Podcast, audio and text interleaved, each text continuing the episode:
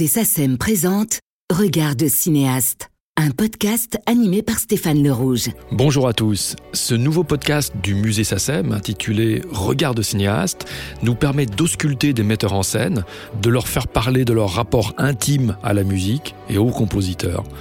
Notre premier invité est un homme d'enthousiasme, de conviction, de partage. Un cinéaste de l'engagement, du combat, autant passionné par le présent que par les histoires de l'histoire. Avec Scorsese et Tarantino, il fait partie d'une amicale très fermée, celle des metteurs en scène, cinéphiles, mélomanes. Sa curiosité naturelle le pousse à aimer aussi bien la musique du Moyen Âge que le jazz moderne ou la chanson à texte. Cette ouverture d'esprit se retrouve dans les choix musicaux qui jalonnent ses 24 longs métrages, notamment L'horloger de Saint-Paul, Le juge et l'assassin, La mort en direct, Coup de torchon, Un dimanche à la campagne, Autour de minuit, La vie et rien d'autre, L627, Ça commence aujourd'hui, Laissez passer, Oli Lola, Dans la brume électrique, La princesse de Montpensier, Quai d'Orsay, Voyage à travers le cinéma français. Nous lui avons rendu visite chez lui et, en sa compagnie, nous allons dans ce premier épisode évoquer le début de sa fraternité avec deux de ses compositeurs fétiches, Philippe Sard et Antoine Duhamel. Bonjour Bertrand Tavernier. Bonjour. J'ai envie d'abord de vous poser une question générique. À quelle étape du film ou du processus de création du film vous commencez à penser musique? Très tôt. Très tôt. Euh, très souvent, dès l'écriture du scénario. En commençant à écrire, je me dis, tiens, ça c'est un film pour... Euh, pour Sartre, pour Duhamel ou pour quelqu'un d'autre, euh, ou c'est un film où je vais essayer euh, un, compositeur avec qui j'ai pas travaillé, mais très très très tôt. Et j'écoute des, des, des, disques en, en, en, pensant au scénario, quelquefois en y travaillant, et voilà, je me détermine souvent. Même pour la brume électrique, Marco Beltrami a, lu un scénario qui n'était pas encore terminé, la première version. Il m'a dit que c'était la première fois que ça lui arrivait à Hollywood. La première fois, il m'a dit que euh, d'habitude, euh, il m'a dit c'est extraordinairement pénible. On est appelé quelque chose comme euh, cinq semaines avant le mixage par un réalisateur qui vous montre un film terminé. Et tandis que là, le film n'était même pas en préparation. Mais lorsque vous écrivez ou co-écrivez vos scénarios, est-ce que vous vous demandez déjà quelles seront les missions éventuelles de la musique par rapport à ce qui est écrit sur le papier? Oui, oui, oui. J'essaye de définir un peu euh, euh, quelle sera la, texture musicale, quel est le, quel sera le un peu en gros le style de la musique, voir les endroits où elle peut intervenir en écrivant, j'y pense. Euh, mais évidemment, c'est une vision quand même un peu abstraite et qui peut être modifiée par le compositeur et par notre travail commun quand, quand, on, quand on, commence à tourner. Alors je me suis toujours dit que c'était bien qu'un compositeur puisse lire plusieurs versions euh, du scénario parce que il voyait l'évolution. Alors je ne suis pas sûr que tous le lisaient.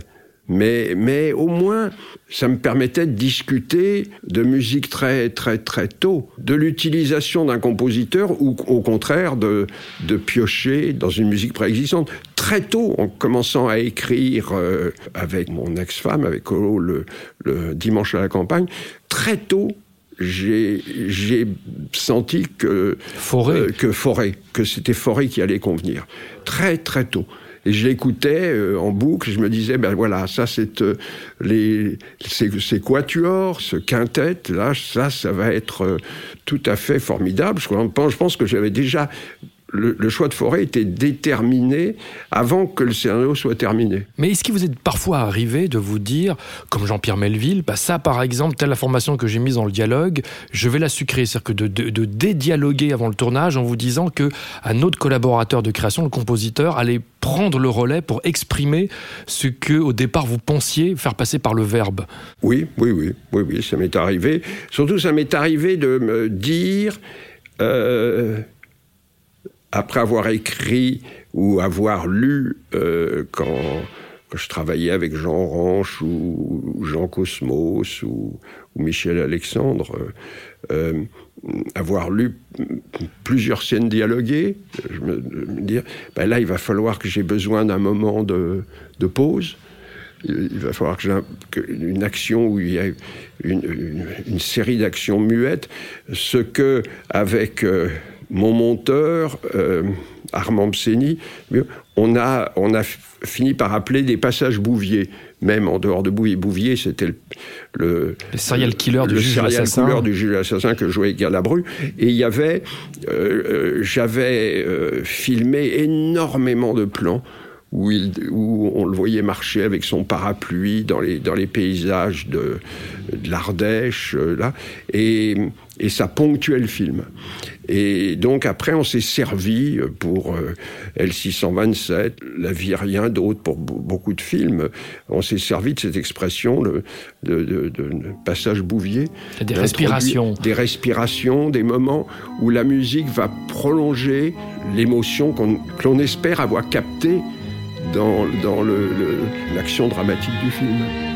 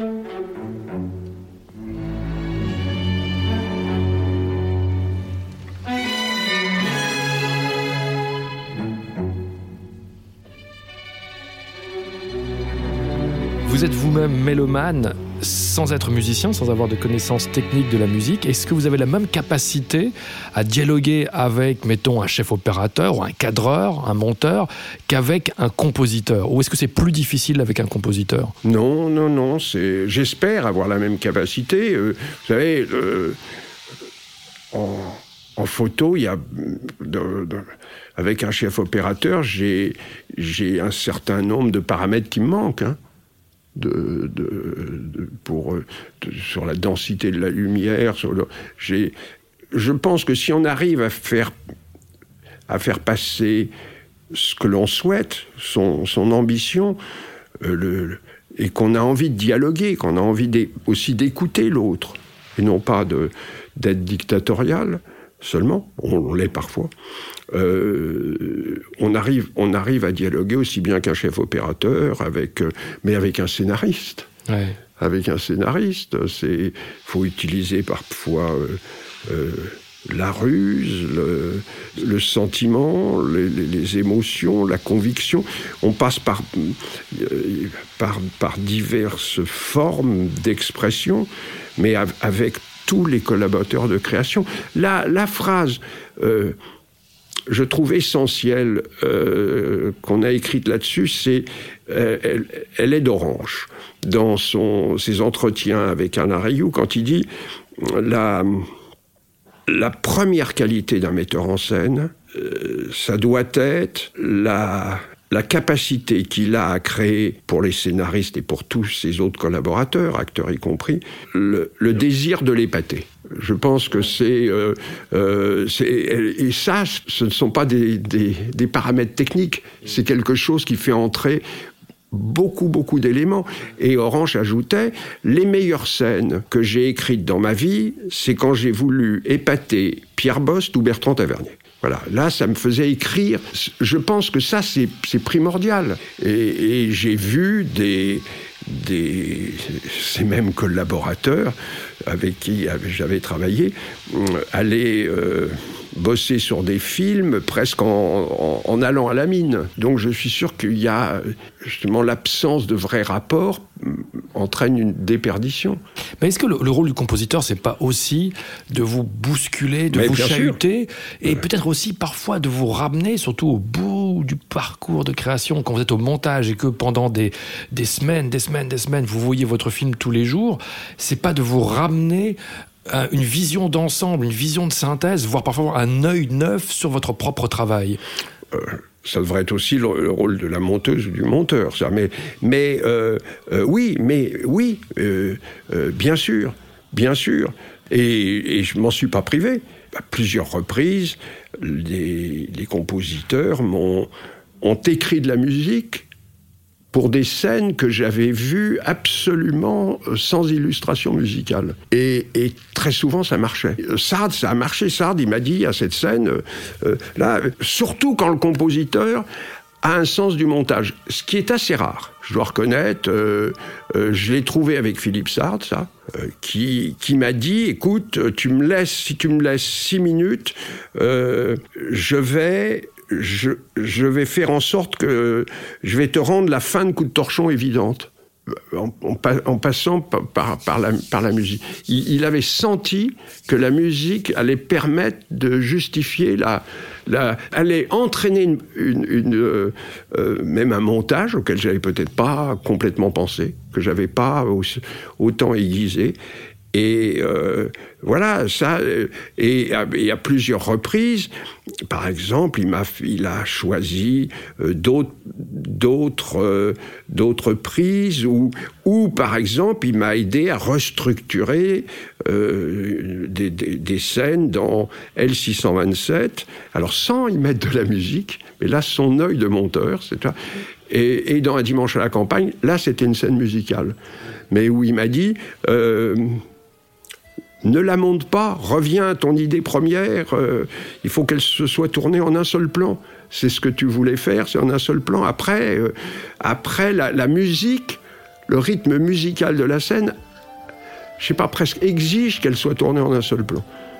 Et, euh, qu'elle ne soit pas montée. Pas de raccord. Qu'il n'y ait pas de raccord.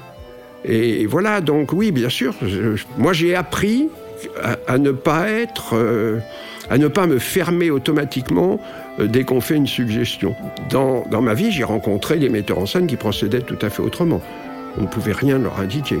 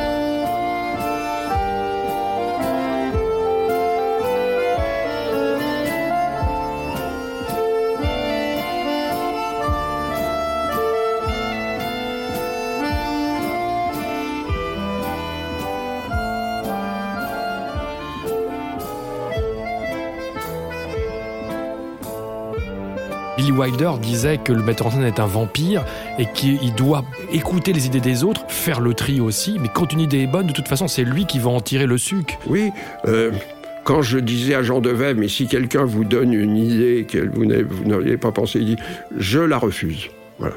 Bon, euh, moi, je, trouve que c'est idiot c'est idiot, c'est complètement idiot. On n'a pas la science infuse. Euh, euh, oui, on est, on est des pillards, disait Renoir. On est des pillards. Voilà, bon, et dans la, musique, ça, c'est, capital. Mais il faut, au départ, quand même, c'est accordé sur certains principes de base. Et vous dites souvent d'ailleurs, que vous parlez de ça d'un instant, mais c'est vrai pour beaucoup de vos autres compositeurs, que vous dites souvent que le compositeur est votre premier spectateur. Euh, le, compositeur, euh, oui, c'est le premier critique du film. C'est le, c'est, moi j'ai parfois peut-être pas repris confiance dans le film, j'avais, mais euh, en tous les cas, cette confiance hein, a été décuplée en entendant la musique. Parce que je me suis dit, si, si quelqu'un est capable d'écrire une partition aussi belle que celle que je suis en train d'écouter après avoir vu le film, après avoir vu le montage, c'est que finalement il a été inspiré par quelque chose. C'est que dedans il y avait, de, je sais pas, une émotion, une, une force qui le qui, qui, qui, qui, lui donnait de l'exigence et qui lui donnait de, de, de, de l'ambition. Et c'est vrai que quand j'ai j'écoutais ce, alors, des compositeurs aussi différents que Henri Texier dans Oli Lola, par exemple, quand j'écoutais ce qu'il avait écrit, euh, je me disais, ben, je pense que j'ai attrapé le Cambodge, oui. Que si, si, si quelqu'un est capable de d'écrire ce morceau et de le faire jouer comme ça, c'est que c'est que la manière dont j'ai filmé le Cambodge devait être devait être juste qu'il devait y avoir une, une, émotion qui était, qui était forte. Vous avez évoqué à l'instant donc Philippe Sard, euh, qui est arrivé dans votre vie professionnelle de façon assez étonnante, c'est-à-dire qu'il est arrivé dans la première vie de votre vie, quand vous étiez attaché de presse. On est en début 1970, Les choses de la vie, Claude Sautet. C'est le premier long métrage de Sard qui, à l'époque, avait 21 ans. Euh, qu'est-ce qu'il avait de différent, ce jeune garçon euh, que vous rencontrez, donc vous êtes attaché de presse du film, et qu'est-ce qui vous a séduit chez lui? Alors c'est très drôle, j'ai été attaché de presse de beaucoup de films. Hein. Euh, avec mon ami Pierre Rission. D'abord de films quand j'étais attaché de presse d'une société de production qui était Georges de Bourgard, Rome Paris Film, et après attaché de presse indépendant. J'ai très peu rencontré de compositeurs en étant attaché de presse. Et, je, me demande pourquoi. Par exemple, attaché de presse de, Cléo, ben, je rencontre tout le temps Varda. Je n'ai jamais vu. Michel Legrand. Jamais vu Michel Legrand. Euh, attaché de presse de plusieurs films de Giovanni, des aventuriers de, de, Enrico. Pas de Roubaix. Euh, euh, ah oui, je crois qu'une fois on a, on a dîné avec de Roubaix, mais je l'ai pas. Sard, il est rentré d'abord parce que je pense qu'il était, mais vraiment très inséparable de Sautet. C'est-à-dire qu'il était là presque tout le temps qu'il euh, y a quelque chose, il y a eu un déclic qui s'est fait, euh, aussi bien avec Sautet, avec Granier, et, il était très souvent présent. Très souvent présent. Il venait aux projections presse, essayer de savoir comment le film était reçu. Donc c'est vrai qu'il euh, y a eu des rapports que je, n'avais eu avec, maintenant je, je, le, je le réalise seulement maintenant, que je n'avais eu avec aucun autre compositeur avant moi-même de devenir metteur en scène. Et, un lien aussi qui passe sûrement par la cinéphilie, parce que vous avez très vite créé une sorte d'amicale cinéphile dans l'appartement des, des, Sardes, passage du Dido. Oui, mais ce qui m'attirait aussi, c'est que, évidemment, et là il m'a eu tout de suite, c'est qu'il projetait des films en 16 mm. Euh, il y avait en face de chez lui Franc-Film 10, société de distribution de 16 mm, donc il, il, se goinfrait de copies que très souvent il ne rendait pas. Alors il y avait des, batailles euh, terribles. Et, euh, je me suis dit, bah, c'est un truc formidable. je, voyais des films que j'avais jamais vus, là. Euh, je, vais élargir ça, je vais aller dans d'autres sociétés que je connaissais. Et je me rappelle que je lui ai fait, projeter la revanche de Congo Bill, aussi, euh, Une balle suffit de Jean Sacha, et, euh, euh, certains films de Jean Sacha, alors là, ça le rendait fou. Hein, ça, c'était. Euh, et il y avait tout un côté quand même cinéphile dingue, qui évidemment nous, nous, ça faisait. ça vous a soudé. Ça, ça, ça, nous soudait. Avec, il était très très très sensible aux nanars et, aux acteurs de second plan. Il adorait aller de, regarder des acteurs. il, il tout d'un coup se régalait avec des répliques. Je me rappelle, on avait vu un film, alors vraiment obscur, qui est La Kermesse Rouge de Paul Meignet, qui, dont la fin, c'est l'incendie du bazar de la Charité. Et tout d'un coup, dans le film, quelqu'un qui fait de la figuration, euh, près d'un piano, c'est Gilbert Bécaud. Et donc Sard saute en l'air, Gilbert Bécaud, Gilbert Bécaud. C'était ça. En plus, il avait une grande générosité, il vous invitait continuellement, euh, pas que moi, euh, Ferreri, Sautet, Granier, dans un restaurant en face du passage du Lido, le Tangage, euh, où est née la grande bouffe. Dans ce, c'est Ferreri, en voyant les frères Sard manger, Philippe et Alain, euh, commander surtout, c'est là où il a eu l'idée de la grande bouffe, parce que ils étaient toujours dans un état de panique, donc dès qu'ils avaient commandé, ils pensaient qu'ils n'avaient pas commandé assez, et ils recommandaient le double ou d'autres trucs en disant vous êtes sûr que euh, les entrées euh, non ben amenez-nous aussi en plus euh, ça puis ça et tout. Et tout d'un coup sur la table il y avait il y avait une, masse de plats et là les repas étaient étaient, c'était inouï c'était extraordinairement drôle. C'était une atmosphère puis, puis, puis, cet appartement dans le au-dessus du passage du Lido, là, euh, Orange, je me rappelle quand il avait été, avait été complètement sidéré. Il disait, c'est comme si on habitait dans le métro. Ben, c'est un truc avec une architecture, cette, cette impression aussi de, un peu, un peu étouffante aussi, un peu oppressante. Et puis voilà, donc voilà, Sartre, il est rentré dans ma vie comme ça, et j'avais adoré ce qu'il avait écrit sur le, chat, la veuve Couder, euh, euh, les choses de la vie, euh, Max et les ferrailleurs. Donc j'ai tout de suite été le, le voir pour l'horloger.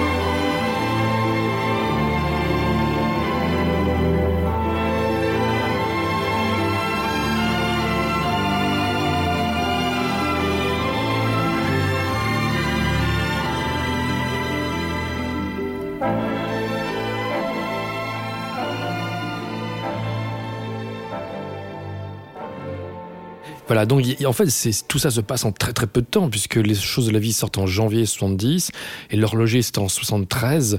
Donc votre premier long métrage, euh, avec un début, une ouverture très spectaculaire, c'est-à-dire qu'une voiture flambe dans la nuit, un train passe, et dans ce train, il y a une petite fille, votre propre fille, Tiffany, qui regarde, qui observe cette voiture en flammes. Et là, qu'est-ce qu'il fallait euh, exprimer sur ces images, et, qui sont assez énigmatiques quand même? Alors, tout sauf une musique explicative. Je voulais avoir une musique un peu sombre, mais en même temps avec une pulsation, qui, une pulsation émotionnelle. Et j'avais j'avais euh, montré à Sardes euh, un plan que j'avais tourné dans la cathédrale Saint-Jean avec l'horloge euh, astrologique de la cathédrale Saint-Jean qui a, qui a un, thème musical, il y, a un carillon qui est basé sur un dies sur le dies et je lui dit, ce serait pas mal qu'on utilise la musique du carillon, le thème de la musique du carillon. On l'écoute tout de suite.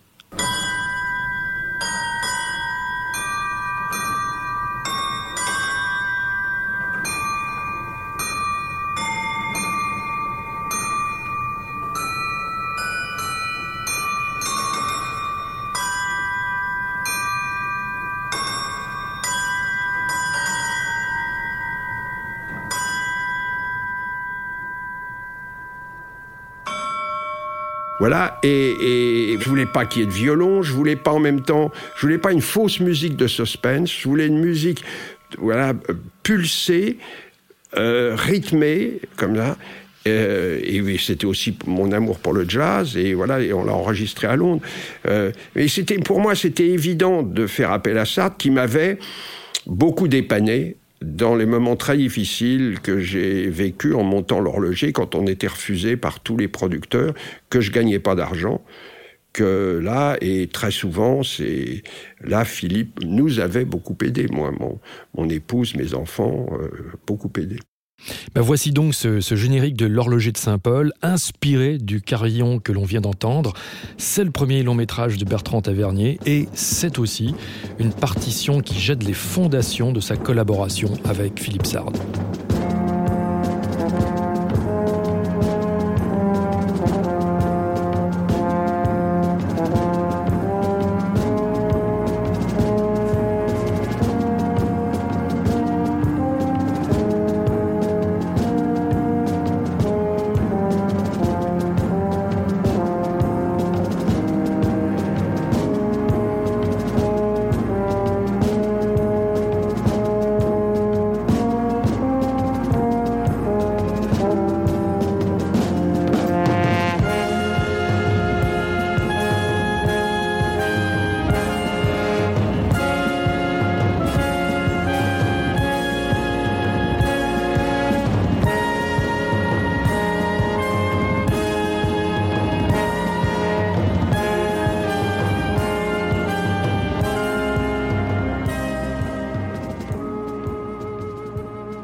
Deuxième film, que la fête commence, vous allez euh, instaurer un principe de quasi-alternance qui ne sera pas forcément systématique, c'est-à-dire à chaque fois, à chaque nouveau projet euh, et surtout à chaque nouveau sujet, de vous poser la question, mais qui serait, euh, en termes de personnalité et de culture, d'ADN, d'identité, le compositeur finalement le plus adapté au projet en question? Oui, bien sûr. Bien, sûr, ben c'est comme les scénaristes. Hein. Je pense qu'il y a des, euh, des scénaristes qui n'étaient, euh, qui convenaient à des sujets. Je pense pas que Jean Cosmos, que j'adore, que je trouve hyper talentueux, aurait pu écrire euh, L627.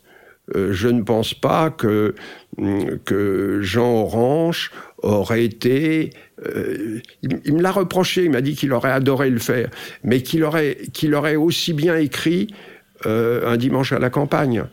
Euh, euh, en revanche, euh, Cosmos, il est absolument imbattable, que ce soit pour la, la princesse de Montpensier, Conan, euh, Laissez passer ou La vie rien d'autre. Il n'a pas de rival. Et Orange pour Coup de torchon ou Le juge et l'assassin ou Que la fête commence. Voilà.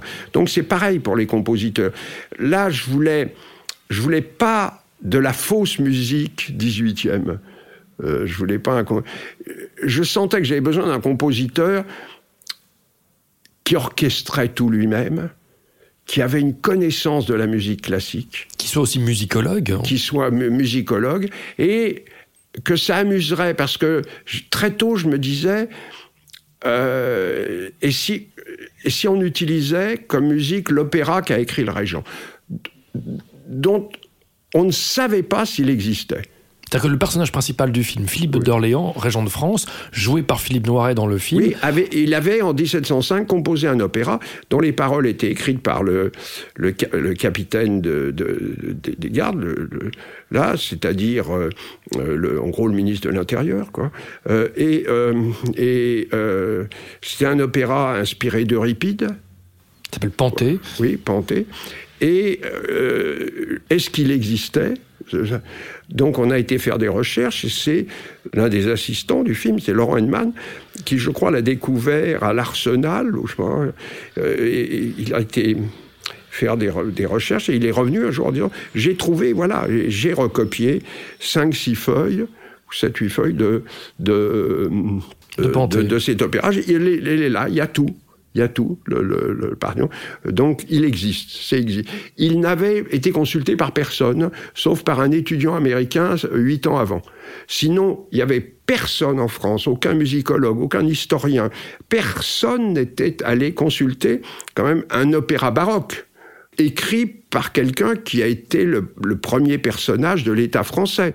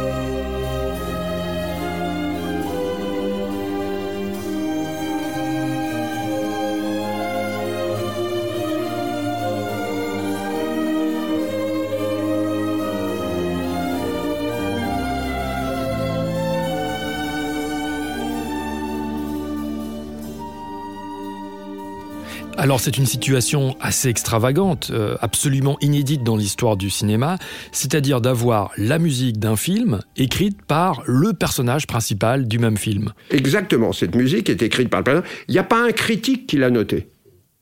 Il n'y a pas un critique qui a écouté la musique. Il n'y a pas un critique qui a fait au moins euh, euh, reconnu que il y, a un, metteur en scène, non, c'est pas le boulot, c'est pas mon travail. C'est le travail des musicologues, des historiens de la musique. Il y a un metteur en scène qui a découvert un opéra baroque et qui permet qu'on écoute un opéra baroque et qu'on euh, écrit en effet par le personnage principal du film. Je sais pas, je trouve que c'était intéressant à noter. Ça prouve la très grande inculture ou inintérêt pour la musique qu'ont euh, souvent euh, les critiques de cinéma, en dehors des musiques très très très actuelles. Certains ont des connaissances en, hard rock ou en, en là-dessus, mais euh, quand vous sortez de ça, c'est très rare, très rare sont les gens qui ont un, regard un peu intéressant sur la, la musique de film. Et euh, l'opéra, c'est une chose. Mais après, il y a le fait de l'adapter aussi aux différentes séquences du film, à ce que vous avez tourné.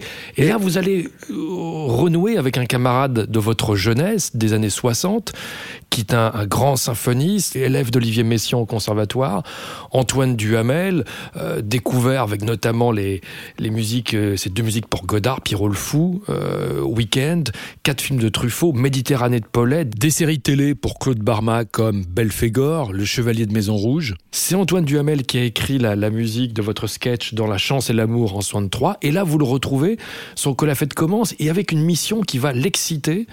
C'est-à-dire, c'est de ne pas écrire la musique du film, c'est d'adapter ce fameux opéra. Oui, j'avais eu des, discussions, euh, euh, euh, sais pas, interminables avec Antoine sur la musique et sur la musique de film. Et là, je pensais que c'était lui qui convenait pour euh, aller euh, euh, sauver cet opéra. J'avais besoin de quelqu'un qui avait une grande culture musicale, qui puisse reconstituer la partition à partir quand même. Elle était fragmentaire. Il fallait qu'il puisse écrire les, les différentes voix de, de l'orchestre à partir de, de, du conducteur, de, des, des notes. donc ça demandait quelqu'un qui avait une, une, qui était vraiment musicalement très très très cultivé. Donc c'est euh, voilà, c'est c'est ce qui m'a fait choisir Antoine plutôt que d'autres compositeurs pour ce second film. Et, son travail a été formidable. Travail après qu'il a été très difficile de faire euh, euh, éditer, parce qu'Antoine pensait naïvement que certaines maisons de disques seraient euh, ravies de découvrir un opéra inédit. On s'est fait mais jeter, mais, mais par Erato, avec un, je veux dire, le, souvenir du, du, mépris, de la morgue, de, de la. Faut dire, il y a, la musique baroque n'était pas à la mode. Jordi Saval euh, n'était pas, n'avait pas euh, enregistré euh, tous les matins du monde. Oui, oui, non, puis, des tas de, pièces qui étaient devenues célèbres. Donc les, en gros, les, les, gens qui dirigeaient les maisons de disques étaient aussi fermés que certains producteurs, puisque ça avait été la croix et la bannière pour arriver à faire financer un film historique. Je rappelle que Gaumont avait refusé en disant euh, les sujets historiques ça marche pas. La preuve, nous avons fait les Charlots Mousquetaires. Euh, vous entendez ça quand même quand vous êtes metteur en scène. Vous vous dites, je n'ai pas, pas, pas l'impression qu'on essayait de faire les Charlots Mousquetaires avec la fête commence. Mais ce film a été fait dans des conditions incroyables, avec euh, une aide heureusement de Yves Robert et et Daniel Delorme, euh, voilà, et, le même, même inintérêt pour la musique. Et euh, euh, Antoine, on n'a jamais pu enregistrer la totalité de l'opéra. Il l'a fait, je crois, une fois avec l'orchestre de Radio France. Alors je ne sais pas où, c'est, s'il y a des archives, voilà. Mais, mais le moment l'enregistrement de la musique est un moment extraordinaire et on, on a envie que les personnes qui enregistrent la musique soient aussi passionnées qu'ont été euh, euh, des, les, les, techniciens avec qui vous avez travaillé pendant le film. Alors, d'un autre côté, il y a, y a, certains films où les, les techniciens ne, ne, sont pas passionnés. C'est aussi le, le ça, c'est le, le, travail du metteur en scène. Mais là, là, ils avaient affaire à un metteur en scène passionné et euh, c'était euh, difficile d'obtenir le silence. Et, et, et, plusieurs fois, plusieurs fois, euh, euh alors Antoine qui pouvait être volcanique Hein, euh, était, euh, était très très très euh, cassant. Eh bien pour terminer donc ce, ce premier épisode, voici l'ouverture de cet opéra, Panté, sur un rythme de Forlane, musique arrangée et dirigée par Antoine Duhamel.